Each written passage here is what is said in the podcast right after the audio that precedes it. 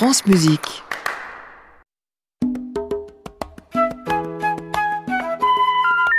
Ne quittez pas, nous allons prendre votre appel. Vous aimez Mozart C'est lequel?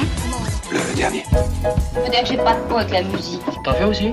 Moi, plutôt crevé. Vous voyez pas que c'est un peu réservé à une certaine élite? France Musique, La 4 saisons n'est pas qu'une pizza. Saskia Deville. C'est en visionnant le film Merci pour le chocolat de Claude Chabrol que notre invité a entendu pour la première fois Funérailles, extrait des harmonies poétiques et religieuses de Franz Liszt. C'est vrai, j'ai bien noté, hein, vous me le confirmez. Absolument. Le film raconte l'histoire d'un pianiste virtuose et celle d'une jeune femme qui prépare le concours de piano de Budapest. Lorsqu'elle apprend qu'elle aurait été échangée le jour de sa naissance, elle réalise alors que le virtuose pourrait être à l'origine de sa création. Serait-il son père? La bande originale d'un film n'est évidemment jamais construite par hasard. Dans le recueil Harmonies poétiques et religieuses de Lamartine qui a inspiré Franz Liszt, il est justement question de création. Lamartine voulait, je cite, reproduire les impressions de la nature et de la vie sur l'âme humaine.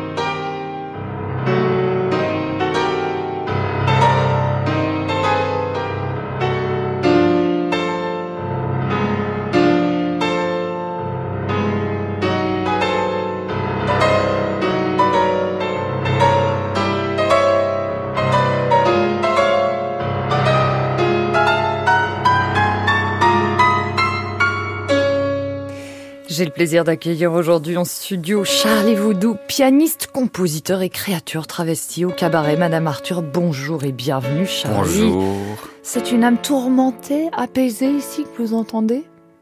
Là, bizarrement, je dirais apaisé. C'est gai pour commencer. Hein. C'est pas mal. Funérailles, c'est un excellent début d'émission. Oui, n'est-ce pas? Non, mais c'est, c'est, oui, c'est, c'est une pièce qui est devenue très vite très importante. Euh, Pourquoi? Pourquoi? Bah, bon, j'ai adoré le film déjà. Puis j'étais un grand fan d'Isabelle Huppert, donc j'ai, regardé tous ses films, notamment La pianiste. Voilà. Et, euh, et j'ai vu qu'il y avait du coup un autre film qui sortait. C'était celui-ci. Je l'ai découvert euh, complètement par hasard, tout seul. Et il y avait cette pièce qui m'a rendu dingue. Cette pièce, du coup, je l'écoutais en entier. Elle n'est pas dans le film en entier. Et je me suis dit, mais elle est incroyable, elle est incroyable. Il se passe tellement de choses. C'est pas le liste que j'écoute d'habitude. Il y a... Et du coup, je me suis procuré la partition qui me paraissait illisible à l'époque et je me suis lancé, je me suis pointé au conservatoire avec ma prof et je lui ai dit voilà, je veux travailler cette pièce-là. Elle m'a dit allez, tu peux. Vous avez étudié au CRR de Paris Voilà, et, euh, voilà. et donc j'ai- commencé à bosser tout seul cette pièce pendant deux mois, un été. Et, euh, je suis arrivé au cours à la rentrée, je la, je la possédais plus ou moins, quoi. Et euh, je l'ai présentée en concours. Ça a été après mon cheval, vraiment mon cheval de bataille que je sortais à chaque concours de piano. J'avais droit aux funérailles. J'ai, ouais, voilà. Elle m'a jamais quitté. Parfois encore, je la joue. Ça m'arrive à la maison. Je ressors la partition, je la rejoue. et, et dans le cadre d'un spectacle au, au cabaret Madame Arthur Bah, je pourrais faire une allusion hein, parce que euh, chez Madame Arthur, c'est c'est très très ouvert et euh, toute la musique qu'on joue est jouée en live. On est libre de parler euh, de ce qu'on veut, euh, de choses euh, personnelles ou autres. Et, euh, et la, la, la, la, la musique classique et nos bagages classiques, on a certains dans la troupe, on a parfaitement le droit de s'en servir et euh, C'est ça que j'allais vous dire. Vous avez, euh, dans un premier temps, enseigné le piano, puis choisi Ouais. le monde du burlesque. Euh, euh, chez Madame Arthur, euh, euh, comment avez-vous trouvé justement cette place pour votre bagage classique, Bah, Charlie Woodou En fait, c'est très simple l'histoire. Si on veut repartir vraiment à la genèse du truc, j'ai commencé la musique à seulement 14 ans. Donc j'ai j'ai pas j'ai pas été ces petits enfants. Euh, Baigné. J'aurais adoré. J'ai failli essayer. J'ai pris peur dans les couloirs du conservatoire. Je dis à ma maman, je ne veux surtout pas faire ça. Qu'est-ce qui faisait peur? Qu'est-ce qui me faisait peur? Bah, C'était ces, ces couloirs interminables avec les, les, les, les- le son des enfants qui travaillaient, les, les, les, profs, enfin tout ça. Puis j'avais l'impression de retourner à l'école en fait. Donc je me suis dit, je veux pas retourner à l'école alors que je veux faire ça en dehors de l'école. Donc pour moi, c'était mort. Donc j'ai fait du théâtre à 14 ans dans un conservatoire dans le sud de la France et il y avait des cours de piano qui étaient dans, les étages au-dessus. Donc voilà, j'avais menti à ma mère à la fin, je lui ai dit que le cours était à 14 heures et en fait c'était à 15 heures et j'arrivais toujours une heure avant pour écouter la musique. Et un jour, j'en ai eu marre. Je suis entré dans la salle de cours et j'ai dit, je suis élève euh, au théâtre en bas. euh, Je viens assister au cours. Et tous les mercredis, c'était mon rendez-vous d'aller écouter ça. Donc la musique classique est arrivée là-dedans. J'ai délaissé le théâtre et la comédie pour la musique. Et euh, je n'ai vraiment fait après que du classique, le schéma traditionnel, conservatoire, le prix, la fac de musicologie, les diplômes. Et, je me suis retrouvé enseignant un peu par hasard. Et ça a duré dix ans. Et en fait, j'en pouvais plus de uniquement vivre classique, classique, classique. J'adorais ça, c'était essentiel, mais il y avait quelque chose qui me manquait. Et je vais assister à un spectacle de burlesque à Paris, il y a très longtemps. Et je voyais cette liberté, et en même temps ces musiciens live et tout. Je dis mais il y a un truc à faire, il y a un truc à faire, il y a un truc à faire. Voilà. Et je suis entré là-dedans et euh, et ça m'a jamais quitté. Et en 2015, du coup, j'ai commencé Madame Arthur, où là, je pouvais vraiment être derrière un piano toute la soirée et euh, libre de faire ce que je voulais. Donc, euh, je pouvais mettre à profit tout le bagage classique, improviser, euh, être à l'aise euh, pour jouer tout un tas de choses. Et, euh, et en même temps, bah, je pouvais parler et être sur scène et euh, développer un personnage. Donc, c'était euh, c'était juste la recette idéale et c'est ce pourquoi ça fait huit ans que j'y suis maintenant. Moi qui ai peur de l'engagement sur le long terme, j'aime j'aime l'engagement mais avec la liberté qui la liberté qui va avec, c'est essentiel. Et là, il y a les deux. Voilà, je suis engagé pour longtemps et je suis libre d'y faire ce que je veux. France Musique Saskia Deville.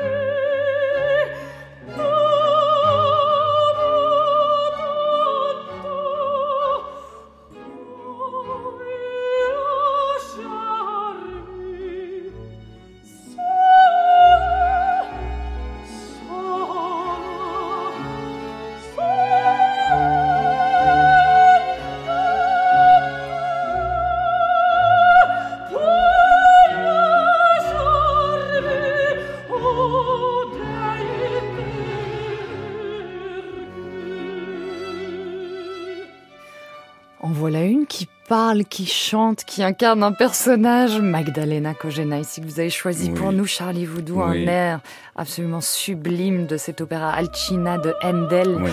Ah mio cor schernito sei. Ah mon cœur, tu es bafoué. Absolument. Pour moi, c'est un- un des plus beaux airs baroques, euh, du moins que je connaisse.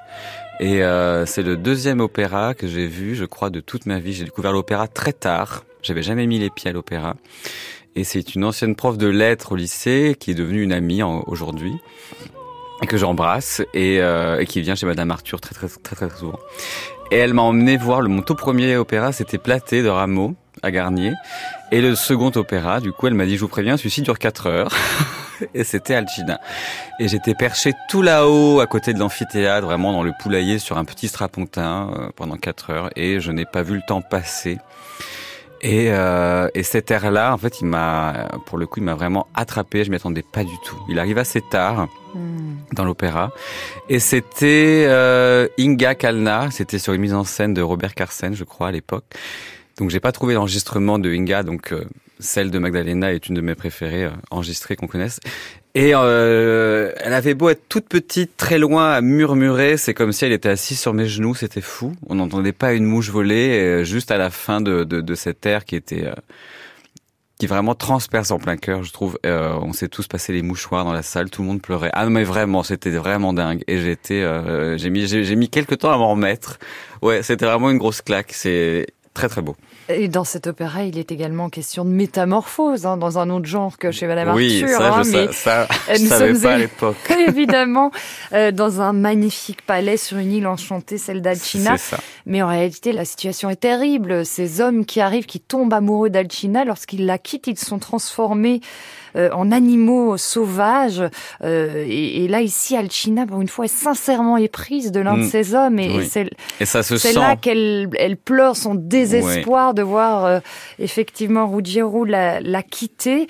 Le monde de l'opéra, ces costumes, ces histoires qu'on raconte Oui. sur scène, euh, c'est ça qui est aussi fascinant et je pense qu'il C'est qu'il du théâtre chanté. C'est chez vous. Du théâtre chanté. D'ailleurs, chez Madame Arthur, on a fait un thème opéra il y a quelques il y semaines. a quelques semaines, il y a eu un reportage France Musique d'ailleurs Eh ben voilà. sur le spectacle. Eh ben voilà, voilà. Euh, alors moi j'étais pas sur cette production-là, mais c'était les, les, du coup les camarades avec qui je partage la scène d'habitude. Mais euh, voilà, pareil, ils ont fait encore un truc super. Ils ont euh, ils ont repris des airs d'opéra vraiment très classiques pour que ce soit ouvert à tout tout public, euh, avec souvent les paroles réécrites parce que très souvent c'est soit en italien, soit en allemand, soit autre. Et euh, on peut traiter des sujets qu'on veut, euh, mais la musique qui elle est tout le temps live et vraiment jouée par des musiciens euh, et chantée aussi euh, qui ont beaucoup beaucoup de talent et chacun euh, ramène son bagage euh, classique, lyrique, euh, etc. Chacun partage Ouais. effectivement euh, euh, ses différents euh, talents Ouais. autour de, de, de ces spectacles. Ce qui diffère quand même d'une maison d'opéra hein, chez, chez Madame Arthur, c'est le nombre de productions par an. Non mais c'est quand même très euh, impressionnant. Je crois qu'il y a une cinquantaine de spectacles par an. Différent chaque semaine. Voilà. Parfois il y a des reprises quand vraiment il y a eu des coups de cœur ou des moments forts, mais autrement c'est euh, une nouvelle équipe. Certains peuvent se retrouver d'une semaine à l'autre, mais c'est une nouvelle équipe euh, chaque semaine sur un thème différent, complètement différent à chaque fois. Et, euh, Mais comment sont choisis justement les thèmes? Comment sont choisis les thèmes? Bah, c'est une espèce de petit melting pot où chacun euh, propose des thèmes. On nous soumet aussi des, des, des thèmes. Euh, parfois, ça va être rendre hommage à un artiste. Parfois, ça va être un courant. Parfois, ça va être un, un- simplement un genre. Ou, Voilà, on peut traiter aussi bien euh, de manière plus ouverte euh, du cinéma, de l'opéra ou autre, ou rendre hommage vraiment à un artiste précis. Donc chacun met un peu ses, ses goûts, ses envies, et une fois qu'on a décidé euh, aussi par rapport à ce qui peut plaire au public, par rapport à l'actualité, par rapport à ce qui peut marcher, par rapport à ce qui est cohérent avec le lieu, euh, voilà. On se met d'accord assez rapidement, ça va.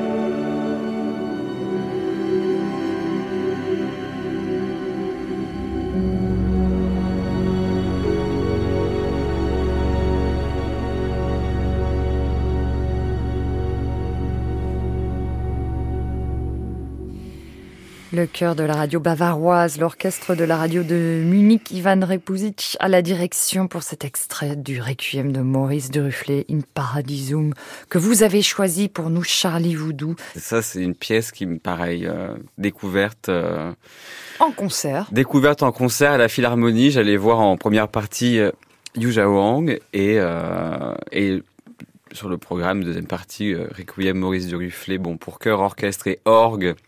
Je suis un grand, grand fan d'orgue, donc je me suis dit, allez, on va découvrir. C'est vrai, pourquoi? Je sais pas, pas forcément parce que c'est un instrument à clavier que je suis pianiste, mais il y a une puissance euh, dans les grandes orgues, il y a cette espèce de, de, de, de, oui vraiment de puissance qui fait vibrer les, les, les, les, tripes et en même temps ça peut être un instrument d'une très grande finesse avec les sons de flûte, etc. Il y a vraiment ce truc extrêmement majestueux, c'est et aussi monstrueux mais beau. Et ça m'arrive d'aller dans les églises à Paris en général en fin de messe. Je me tape pas la messe en entier, mais juste pour écouter l'orgue à la fin, j'adore ça. Moi, je me mets au fond et voilà. Et je kiffe. Et puis deuxième partie donc de ce concert de Yu C'était ça, c'était ça, le requiem du Déruflé. Et euh, ça a vraiment été un moment très très fort, surtout la fin. C'est pour ça et merci d'avoir choisi euh, vraiment ce passage-là. Ces trois dernières harmonies qui sont pour moi déchirantes. J'avais vraiment les ongles qui s'enfonçaient dans le siège à chaque accord, la bouche ouverte. Je me suis dit mais qu'est-ce qui se passe? J'étais transpercé, j'ai parcouru, j'ai des frissons partout, c'était dingue. Et, euh, et, chose très très belle, euh, à la toute fin du coup de, de ce concert, la philharmonie bourrée à craquer, pas un bruit, personne, pas un bruit, rien, et les deux solistes euh, c'était un, un, un, Ukrainien et une Russe. C'était en mars 2022 C'était vraiment ce concert. au tout début, tout tout début de la guerre en Ukraine. Et euh, donc euh, ça se termine sur ces trois harmonies-là. Donc la dernière qui est en suspens, ça ne se résout pas. Et le chef de dos, juste à laisser la baguette levée pendant une minute au moins. Ça a paru très très long, mais c'est en même temps on ne voulait pas faire de bruit. Après, ce qu'on s'était pris dans la figure, il fallait euh, qu'on laisse redescendre la pression, et en même temps on a et on, a compris pourquoi du coup ce silence. Et on a attendu juste qu'il baisse les épaules et qu'il baisse sa baguette, et lui tout seul de dos nous a tous tenus comme ça. Du coup c'était encore pire, c'était encore plus intense quoi. Et là, euh, ce besoin de, bah oui, d'applaudir, de, c'était, c'était vraiment fou. Et euh, à peine je suis sorti de la philharmonie, je suis monté sur mon scooter, j'ai mis mes écouteurs et je me suis refait le requiem en entier. Vous savez ce que Duruflé écrit justement à propos de ce requiem, que ce n'est pas un ouvrage éthéré qui chante le détachement des soucis terrestres. Il reflète l'angoisse de l'homme devant le mystère de sa fin dernière. Mmh. Il tend à traduire les sentiments humains devant leur terrifiante, inexplicable ou consolante destinée. Oh là. Eh ben. C'est peut-être, euh, je ne sais pas, qu'est-ce que vous vous ressentez quand vous êtes sur scène, euh, Charlie Oudou? C'est oh, euh... c'est une manière de, de, de fuir la mort? Plein euh, peut-être aussi ou, ou de s'en rapprocher parfois, je ne sais pas. Mais qu'est-ce qu'on ressent sur scène? On est traversé par dix mille émotions euh, et parfois c'est très drôle de, une fois qu'on est sorti de scène, de se dire tiens c'est marrant que j'ai pensé à ça à ce moment-là, ça n'avait rien à faire là. Ou au contraire j'ai pas du tout pensé à ça. Ou tiens j'ai complètement oublié que j'avais mal si j'avais mal là. Il y a hum, encore une fois pour reprendre les mots que j'avais dit au début. Euh, euh, pour qualifier de ce qu'on faisait chez Madame Arthur, il y a vraiment cette liberté. Enfin, chez Madame Arthur, hein, du, moins dans le cabaret, sur scène, c'est vraiment cette liberté, savoir que tout est possible. J'ai réussi à me débarrasser un peu du trac que j'avais énormément en musique classique. Quand je, quand je faisais que de la musique classique, c'était l'horreur. J'avais mal aux mains deux jours avant un concert. Euh, je priais pour que tout soit annulé. Je voulais pas. C'était l'horreur, l'horreur, l'horreur. Alors qu'est-ce que qu'est-ce qui explique ce changement Qu'est-ce qui explique ce changement Je sais pas. Je, je, je, je, peux pas. Je peux pas l'expliquer parce que je le, je le vis. Je suis, je suis en plein dedans. Mais euh... et vous pensez que si vous remontiez sur scène aujourd'hui pour interpréter un répertoire classique ouais. de musique classique, je l'ai refait. Eh ben ça va mieux, ça m'a servi, ah, ça m'a beaucoup magnifique. servi de maîtriser justement ces émotions, de les contrôler, de savoir pourquoi on est là, ce qu'on va dire, ce qu'on va faire. Euh, pourquoi est-ce qu'on est venu me voir, etc. Euh, le fait d'avoir vraiment pleine conscience de tout ça. Euh, Et vous vous permettez de parler dans ces cas-là? Ça peut arriver. J'ai développé un peu plus ça. Puis j'aime bien aussi casser un peu cette image du musicien classique en, costume, engoncé, etc. C'est, c'est ce cliché, hein Ce cliché, voilà, que je déteste. que je, que je déteste parce que j'étais à cette place-là. Euh, ça ne me dérange pas de le voir, mais moi, dans cette position-là, plus jamais. Et le fait de parler, s'exprimer, de pouvoir faire rire un peu aussi parfois, c'est ça, détend les gens et ça nous détend aussi de prendre un peu la parole, ça libère et, euh, et le trac disparaît euh, beaucoup plus facilement.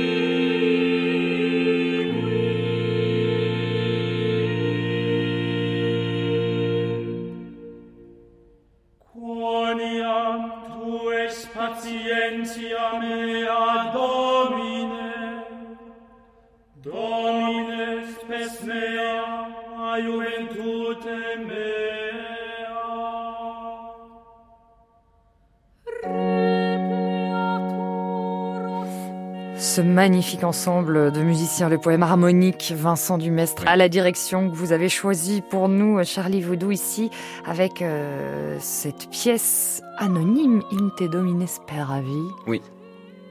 Vous nous en dites un mot Pourquoi le poème harmonique? Bah, J'aime énormément la musique ancienne et la musique baroque, avec toutes les dissonances et les frottements.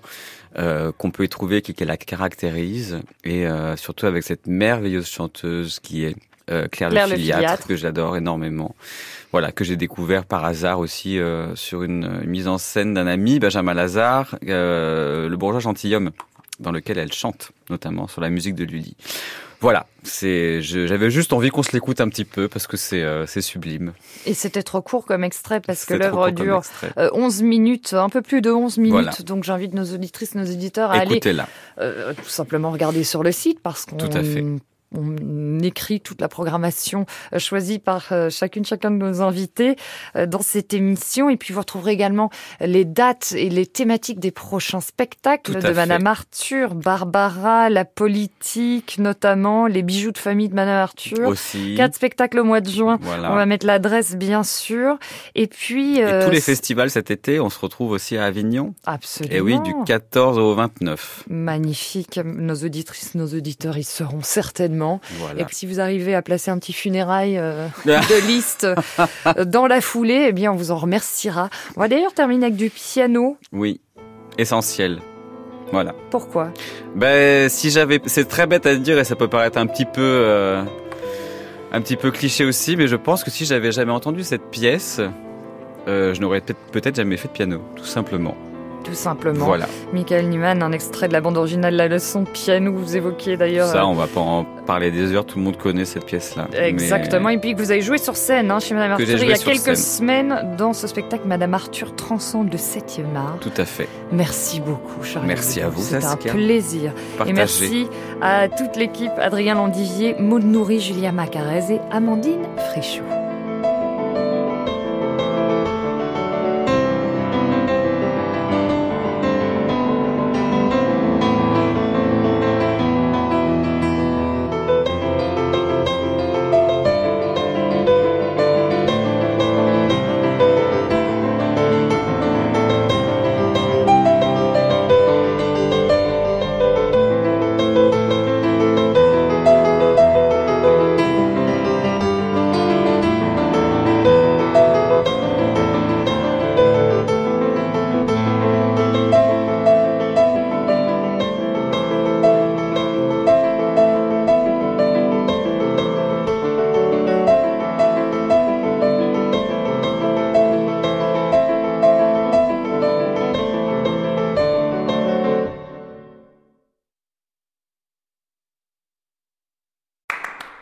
Réécouter sur francemusique.fr.